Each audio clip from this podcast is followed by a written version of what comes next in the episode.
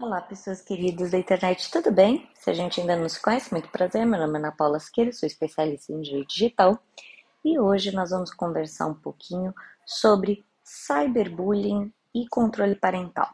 Bora lá? Então, meus amigos, muitos pais acham que vão resolver ou prevenir os casos de cyberbullying apenas e tão somente instalando um controle parental Power.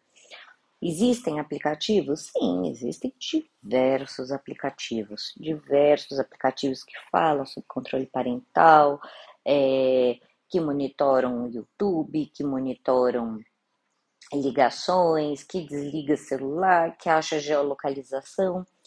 Entretanto, a partir do momento que você não tem esse contato vida a vida com seu filho, com a sua filha, você não adianta ter a melhor tecnologia do mundo, mesmo porque você sabe, programas podem dar bug. Não existe absolutamente nenhum programa perfeito, tá?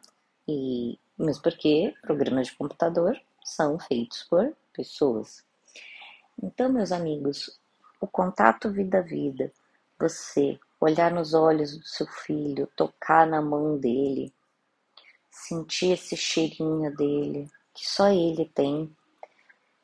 Pouco importa se ele tem 7, 8 ou 17, 18 ou 28. Esse contato vida a vida é impagável.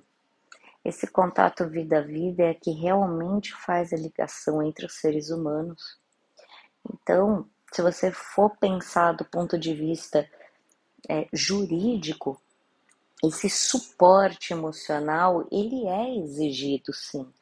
Tanto que, a partir do momento que uma criança é abandonada pelo pai ou pela mãe, ou só dá dinheiro, não, eu faço o meu papel, eu pago. Isso também é passível de indenização por dano moral, porque a afetividade é o que nos liga como seres humanos. Se não tem mais amor, se não tem mais afeto, sério, para que, que você tá aqui? Para pagar boleto, ver o perfil do Instagram, comer, defecar e ver Netflix? Você não acha que é muito pouco? Então, vamos refletir um pouquinho sobre o que, que a gente realmente quer para os nossos filhos. É a verdadeira felicidade deles? Que a verdadeira felicidade deles muitas vezes pode não estar tá ligado com os seus objetivos pessoais. De repente você está querendo que ele seja médico, advogado, e como você só conversa ele, com ele por WhatsApp, de repente você não sabe que ele quer ser pintor, escultor, diretor de teatro, fotógrafo. Pouco importa o que ele vai escolher para fazer as atividades dele. A grande questão é: você está formando um verdadeiro cidadão, uma verdadeira cidadã digital? Porque essas pessoinhas, né, que estão aí, que a gente cria com tanto amor, com tanto carinho, elas realmente precisam dessa forma de suporte. Suporte de não só o monetário, não só aquele suporte da guarda e da tutela exigida pelo ordenamento jurídico, mas também afetividade.